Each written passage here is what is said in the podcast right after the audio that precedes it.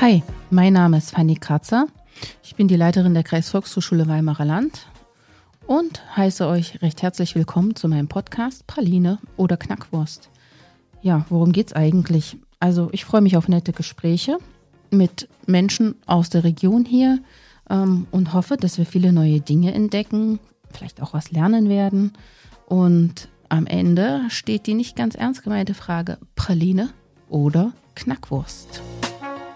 Praline oder Knackwurst? Der unterhaltsame Break für zwischendurch. Hallo und herzlich willkommen, liebe Zuhörerinnen und Zuhörer, zu unserer neuen Episode Praline oder Knackwurst. Und heute gibt es Bildung der ganz anderen Art. Als Gast habe ich heute Christian Eckert, ein junger Mensch und ja, Stadtführer. hallo Christian. hallo, hallo. Na komm, du bist doch jetzt fast noch taufrisch. Ja, ja, also die 40er-Marke schon überschritten, aber ansonsten aber noch relativ ja okay. In, in, der Blüte des Lebens, würde ich sagen. Uh. ähm, ja, ich habe es schon angerissen. Junger Mensch und Stadtführer. Ähm, ja, wie kommt man dazu? Also ich habe jetzt, für mich ist das so, Stadtführer, das sind Leute, die gehen auf die Rente zu und dann überlegen die sich, was könnte ich jetzt noch machen? Und ach, ich interessiere mich für meine Stadt, ich wohne schon so lange hier. Wie ist das bei dir? Also tatsächlich ist das auch hier in Weimar so, dass die, äh, der Großteil der Leute ähm, auch nicht nur auf die Rente zugegangen ist, sondern schon in der Rente befindlich ähm, und sich so ein bisschen versucht, da die, die Zeit zu vertreiben und irgendwie so einen sinnvollen Nebenerwerb zu haben. Manchmal, wenn man auch noch berufliche Qualifikationen mitbringt, die man einfließen lassen kann, dann ähm, ist das natürlich für, die, für viele Leute einfach interessant, das dann so auszuleben und noch ein bisschen Geld zu bekommen. Im Grunde ist das bei mir auch so, so ein bisschen so. Ich muss das nicht machen, um, um Geld zu verdienen, aber ich habe ja Kunst und Geschichte studiert und äh, in Weimar bietet sich das relativ gut an, mhm. das Ganze ähm, in Stadtführungen einfließen zu lassen. Mhm. Und wann ist denn in dir der Gedanke gereift, ach, ich könnte das jetzt noch machen? Also eigentlich habe ich das schon so 15 Jahre mit mir hergeschleppt und immer die Anmeldung zum Kurs an der VHS hier verpasst. Und dann war 2018, ein Jahr vom Bauhausjahr, wurde wieder ein Kurs angeboten. Und den habe ich zufällig im Rathauskurier gesehen. Und da war der Anmeldeschluss unmittelbar danach. Und da habe ich gesagt, komm, das ist ja ein Zeichen des Himmels. Jetzt machst du diesen Kurs. Und das habe ich dann getan, diese 100 Stunden, die man in, in Weimar machen muss, um quasi die äh, Lizenz zu erwerben. Und ja, dann habe ich relativ schnell mit das 2019er Jahr vor allen Dingen auch nutzen wollen. Das war auch die Intention, dass man den Kurs nochmal angeboten hat vorher. Hab mir dann eine Website gebaut und ähm, dann eben bin dann gestartet mit den Führungen. Wenn ich Stadtführerin werden möchte, was erwartet mich denn in diesen 100 Stunden? Mm, das ist eine bunte Mischung. Da geht es natürlich ganz viel um Lokalgeschichte, was ist in Weimar passiert. Äh, dann natürlich auch so diese, diese großen Spotlights, Bauhaus, Musiker, die, ähm, die Dichterinnen und Denker, die hier vor Ort waren. Ein bisschen auch zum Thema Sprechen, auch zum Thema Führen. Dann war jetzt auch immer mal ähm, zu Corona-Zeiten, das hatten wir aber noch nicht, so ein Bereich dabei, auch mit Maske zu, zu sprechen. Man weiß ja nicht, wann man es nochmal brauchen kann. Mhm. Wir hoffen mal nicht. Ja. Aber ähm, also das ist eine sehr, sehr bunte Mischung. Man denkt am Anfang immer, wow, 100 Stunden, das ist ganz schön viel aber im Endeffekt braucht man das auch. Und mhm. dann äh, passiert aber auch noch sehr viel über Eigeninteresse, was glaube ich nicht funktioniert, wenn man so sagt, ach, das ist vielleicht was Gutes, wo ich ein bisschen was verdienen kann, aber man bringt nicht das Interesse mit. Also mhm. viel besteht dann auch darin, dass man dann irgendwie noch die hundertste Verknüpfung wissen will, warum ist das eigentlich so, das nochmal mhm. nachrecherchiert, dann ähm, funktioniert das. Mhm. Also im Prinzip sollte das Geld dann nicht im Vordergrund stehen, sondern das Interesse, Wissen zu vermitteln, also geschichtliches und kulturelles. Ja, genau, genau. Ja. Und bei mir ist es so, ich ähm, bin sehr, sehr gerne zu Hause.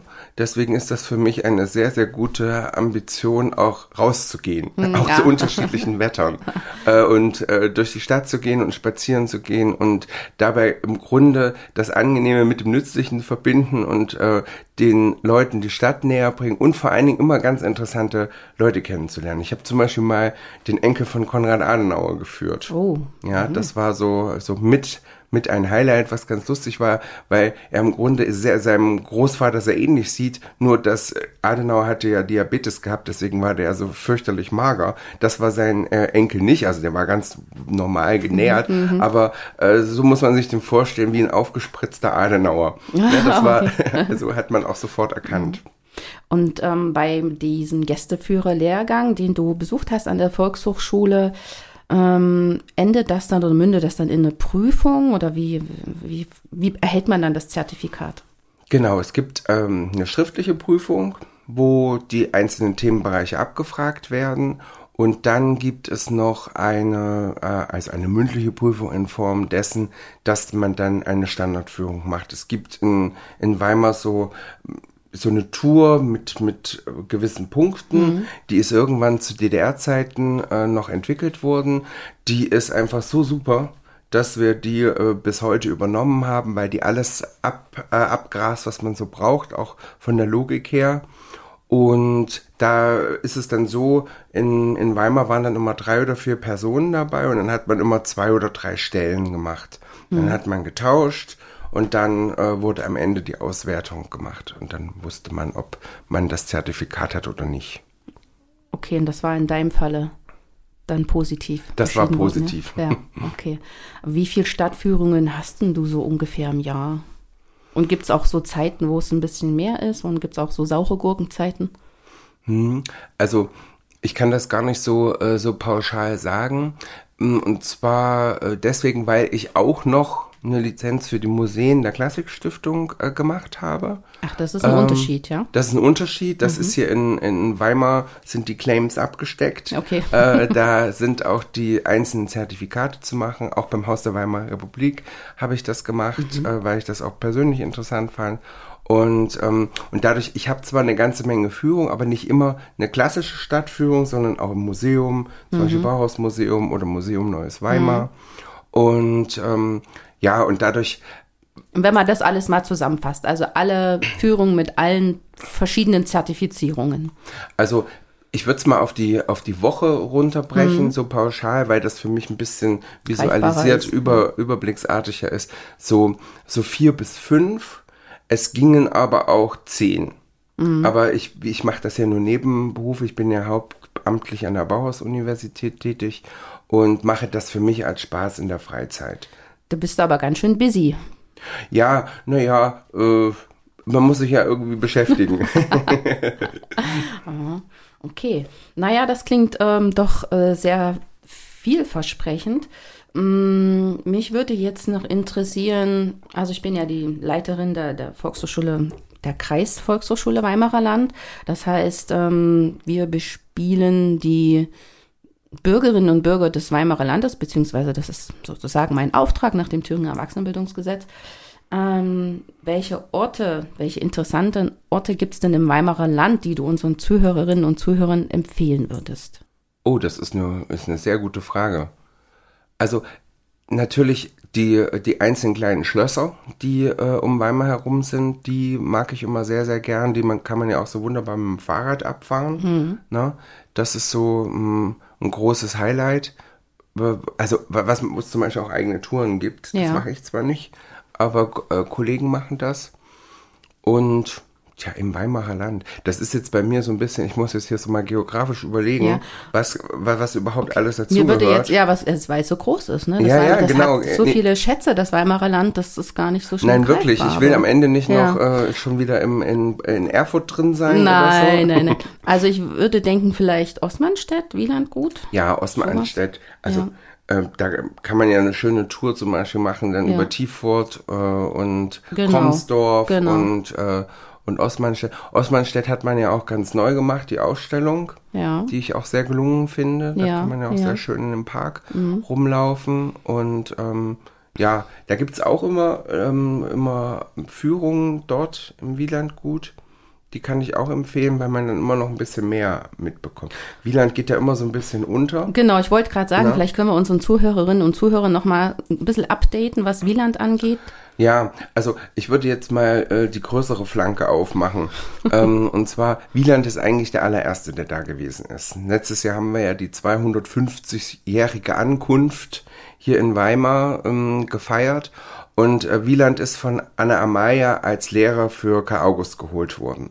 Und zwar deswegen, weil er so ein aufgeklärter Schriftsteller war und auf Deutsch geschrieben hat. Das ist den meisten überhaupt nicht bewusst, wie, wie äh, dass diese Menschen der Weimarer Klassik, die großen Herren, ähm, und es gab auch Damen, aber die sind manchmal nicht so erwähnt, dass die auf Deutsch geschrieben haben, nicht auf Französisch und haben eigentlich die deutsche Sprache damals erst auch als Literatursprache überhaupt erst ähm, en vogue gemacht und neue Begriffe erfunden, die sie dann damit einfließen lassen haben. Goethe zum Beispiel über seine Farbenlehre ganz viele Farbnamen erfunden, so Goldbra äh, Goldgelb, äh, Rotbraun, Lichtweiß, das sind alles Goethe-Worte. Genau. Und der Wieland liest dann eben mit Karl August die Leiden des jungen Werthers von Goethe. Und dann sagt Goethe, Mensch, den will ich unbedingt mal kennenlernen und besucht Goethe, lädt ihn nach Weimar ein. Und dann ist so, ne, Beziehungen schaden nur dem, der keine hat, holt Goethe seinen alten Studienfreund Herder nach. Und dann am Ende mit ein bisschen Abstand kommt auch noch Schiller, den holt keiner, der kommt einfach. Aber so, äh, so kommen die dann ähm, alle zusammen. Und Wieland, deswegen hat er auch auf dem Wielandplatz sein eigenes Denkmal, ist eigentlich über viele Generationen mh, der wichtigste gewesen. Das nehmen wir heute nur nicht mehr so wahr. Das ist auch ganz interessant, wie sich das in den Zeiten ändert. Ja, ja. Meine persönliche, etwas sarkastische Interpretation ist, dass Wieland einfach für, den, für die heutige Zeit ein bisschen zu komplex ist. Ah, okay. Goethe, Goethe und Schiller, das ist ja äh, im Grunde eine Literatur, die in hohen, äh, entweder ähm, Alltagswert hat, dass sie sich mit Situationen beschäftigen, die im alltäglichen Leben der Leute stattgefunden haben, oder dass sie Stoffe verwendet haben, die bekannt gewesen sind. Ne? Ähm, Wieland zum Beispiel, den, äh, den kennen wir eigentlich am meisten darüber, dass er Shakespeare ins Deutsche übersetzt hat. Also unser Shakespeare ist in den Grundzügen das, was Wieland mal geschrieben hat. Ne? Und, ähm, und der, der, aber seine, seine eigenen Texte, die lesen sich nicht mal so weg. Sondern da muss ich mich intensiv mit auseinandersetzen. Und äh, bei Goethe und Schiller, da hat man schon auch eine, eine Literatur, die auch fürs Theater gemacht ist äh, und die, was nicht heißt, dass es bei Wieland nicht so ist, aber ähm, die ähm, für einige Leute, glaube ich, äh, ein bisschen schnittiger ist. Und deswegen geht Wieland heute als These äh, ein bisschen unter im Gegensatz zu den anderen. Was erwartet denn ähm, eine Besucherin oder ein Besucher im Wielandgut in Ostmannstedt? Also wo war, war das seine Residenz? Hatte sich da nie, wie kann man sich das vorstellen? Das ist so ein bisschen lustig, weil Wieland hatte auch mal so eine Zeit, wie das jetzt gerade so ist, wo er gedacht hat, ach, ich muss raus aufs Land ziehen und ich muss alles selbst anbauen und das ist alles so super toll. Und dann war er auf dem Land und hat irgendwann festgestellt, eigentlich ist es nicht so toll. Na, und ähm, hat dann da also für, für eine ganze Zeit lang dort gelebt. Ähm, seine Frau ist ja dann dort gestorben und ist ja auch schon da beigesetzt worden. Er hat sich das ja später auch gewünscht und ist dann aber wieder nach Weimar zurückgegangen. Das war also so eine Epoche, weil er, ähm, also wenn man so ein Gut hat, muss man ja auch, denke ich, ein bisschen ökonomisches Geschick mitbringen. Und das war ihm, glaube ich, nicht so, ähm, da war ihm nicht so wohl dabei. Ne? Ich habe mal gelesen, dass Goethe einen Garten in Oberrosslar, glaube ich, hatte. Ähm, ist dir das bekannt? Das ist gut möglich. Also es ist mir ehrlich gesagt nicht bekannt. Ich muss dazu sagen, ähm, Goethe bin ich, da nähere ich mich jetzt gerade an. Und zwar, weil es einfach hier in der Stadt so viele, vor allen Dingen Expertinnen gibt, Okay. ähm, von meinen Kolleginnen, die ähm, sich mit Literatur beschäftigt haben, Germanistik studiert haben, jetzt in Rente sind. Da ist also die Latte so hoch gelegt, dass man da aus meiner Perspektive nur verlieren kann. Also nähere ich mich jetzt seit ungefähr fünf Jahren so dem Thema an und äh, schaue, was es überhaupt so Interessantes gibt, habe auch ein bisschen mehr gelernt und nähere mich Goethe an. Es ist ja ganz interessant. Es gibt immer so Goethe und so Schiller-Freunde. Ne? Ja. Schiller ist ja so ein bisschen der Punk seiner Zeit. Und Goethe ist, ähm, ist es nicht. Das heißt nicht, dass der irgendwie furchtbar piefig war. Der kommt halt so nur eben aus ganz anderen Verhältnissen. Der ist wohlhabend. Der, ähm, der ist sich seiner selbst auch bewusst. Ne? Der hat ein, ein Image, das pflegt er auch. Und dadurch, glaube ich, muss man zu den Personen erstmal kommen. Ähm, und die Literatur ist dann auch meistens, ähm, man mag meist nicht beides gleich stark, ist meine Erfahrung. ne? Von all den Personen, die hier gewirkt haben, also von den klassischen Zeiten, nenne ich es jetzt mal, bis zu den modernen Zeiten, ist also auch hier viel Politik geschehen, ähm, Gutes und weniger Gutes. Was sind so für dich die interessantesten Persönlichkeiten? Ich mag besonders gerne Anna Amaya, weil ich immer noch denke, dass sie den Grundstein überhaupt für alles gelegt hat, worauf wir heute zurückgreifen. Ne? Mm, Das, also in den Expertenkreisen ist das völlig klar, aber ich denke, dass das so in der ähm, in der Durchschnittsbevölkerung nicht so bewusst ist. Man hat immer den Goethe, aber eigentlich gibt es erstmal eine total blickige Anna Amaya, die überhaupt erstmal den Wieland sieht, sich den aus Erfurt ausleiht, äh, dann äh, der den Goethe nachholt. Sie denkt, Mensch, der passt hier gut her und auch die auch andere Dinge einfach unterstützt. Ne? Und dann finde ich, dass auch ähm, Karl Alexander und Sophie noch eine große Rolle spielen. Ich sage immer so ein bisschen ähm, blasphemisch, die haben Weimar.com erfunden. auf eine positive Art und Weise, weil das finde ich manchmal so ein bisschen, ähm, so ein bisschen eigenartig. Ähm, man redet ja auch so über Gentrifizierung dieser Stadt und äh, was das so ist. Ich glaube, dass vielen einfach überhaupt nicht bewusst ist, dass diese Stadt ohne all das und dass Leute mal so blickig waren und das vermarktet haben, gar nichts wäre.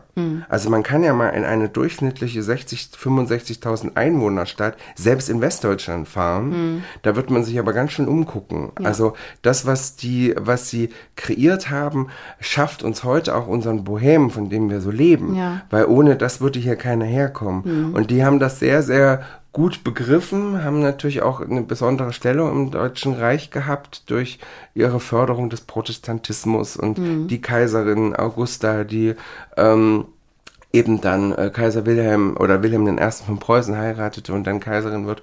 Ähm, und das haben die gut begriffen und eigentlich ist dann dieser ganze Kulturbegriff der, der Klassik mit diesen Sprachschöpfungen, die bis zurückgehen nach, zu Luther auf die Wartburg, das ist dann einfach eins zu eins in die äh, in die kulturelle Erzählung des Deutschen Reiches eingeflossen und dann eben deutsche Geschichte geworden. Aber in der Zeit, wo die das kreieren, ist das eigentlich noch relativ lokal. Also sie wollen immer, dass das Deutsche Nationalhelden werden.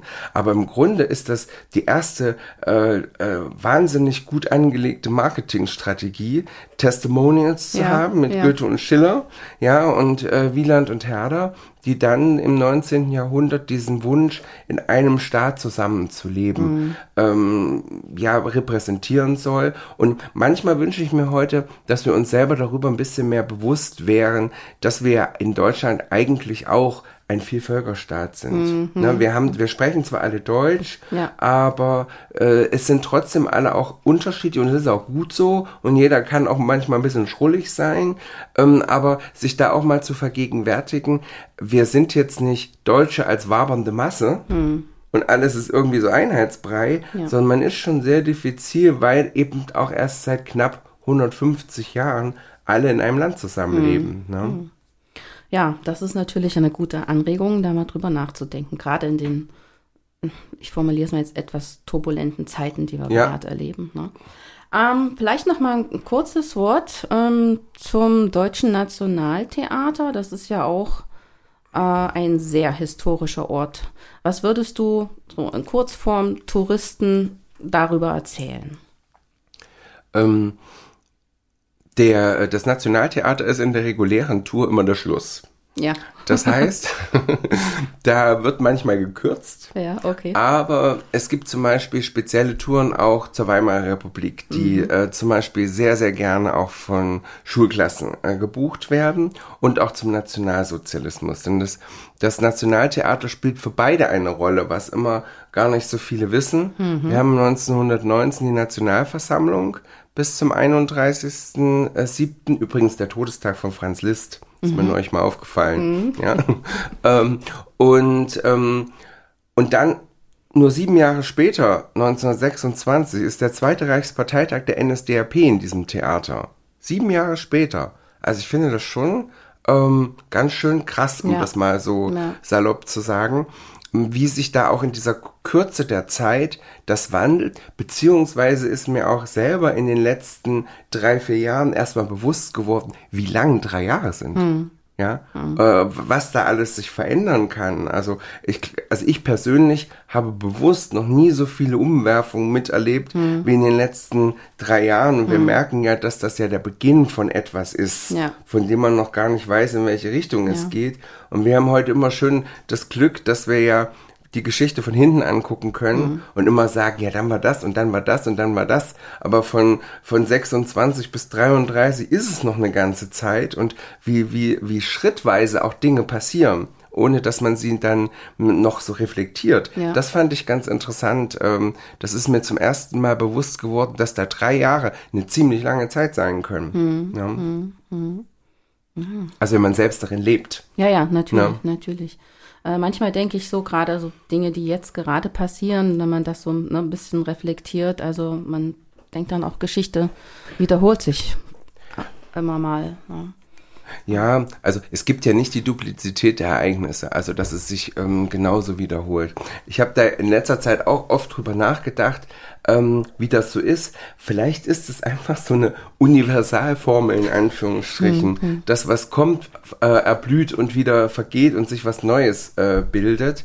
Ähm, die, die, ich glaube, das Problem momentan ist, dass man nicht so richtig ein Gefühl hat, in welche Richtung das geht. Ne? Ja. Und dass man aber auch nicht an jeder Stelle so die überzeugende progressive Antwort hat. Ja. Also ähm, ich erkenne sie zumindest momentan noch nicht und ich kann mich nicht wirklich zu irgendeiner Seite hin äh, tendieren, Hm. weil ich finde von denen was gut und von denen was gut und von denen was gut, aber nicht in, in Menge. Ja, ja. Eigentlich ist das ja genau das, was eine Demokratie ausmacht. Mhm. Aber ich habe heute das Gefühl, man muss sich so immer so ständig positionieren. Das will ich gar nicht. Ich, ich habe Themen, da finde ich irgendwas blöd. Das heißt aber nicht, dass ich das andere Thema von der, von der Partei zum Beispiel auch gut finde. Ne? Ich finde das immer, das kommt auf die Situation an, auch auf die Region. Ja, ne? ja. Nicht überall funktioniert alles gleich. Und, ähm, und das finde ich momentan eher ist auch so ein bisschen, ähm, na, beängstigend ist eigentlich übertrieben, aber da weiß ich einfach noch nicht, wie, wie, entwickelt sich Ja, das. man, man kann es ne? einfach schwer einordnen. Ne? Ja, das stimmt. Naja, also haben wir jetzt erfahren, dass das Nationaltheater nicht nur das Theater an sich ist, ne, sondern, also Goethe war ja auch Direktor ne, des Mhm, Theaters, ähm, sondern dass es durchaus auch noch ganz andere historische Bezüge hat. Und ähm, ja, wenn jetzt Touristen in die Region hier kommen, Mhm. was wären die Top drei Empfehlungen für dich? Also, jetzt nehmen wir mal an, Sie kommen aus, aus Richtung Westen, dann würde ich ihn- Sie auf alle Fälle noch auf die Wartburg schicken. Okay. Ne? Ja. Weil im Grunde ähm, die Wartburg ist alles, womit Thüringen jemals begonnen hat. Wir haben Elisabeth von Thüringen, wir haben Luther äh, und eigentlich gehört das ja zum Staat Sachsen-Weimar. Das heißt also, man ist eigentlich auf Weimarer Staatsgebiet. ja? ähm, dann muss ich natürlich ganz klar sagen, dadurch, dass ich ja nun ein böser Preußer aus Erfurt bin, Oh. Ja, ähm, würde ich natürlich Erfurt immer auch noch ähm, empfehlen, was im Übrigen interessant ist, weil das wirklich ganz viele Leute überhaupt nicht auf dem Schirm haben, weil tatsächlich eben Weimar auch alles überstrahlt. Mhm. Ne? Das ist, glaube ich, auch für alle anderen Regionen in Thüringen wirklich manchmal schwierig. Ja, ja. Ähm, Also auch fürs Weimarer Land auch fürs Weimarer Stelle. Land, ja, das muss man, muss man echt sagen.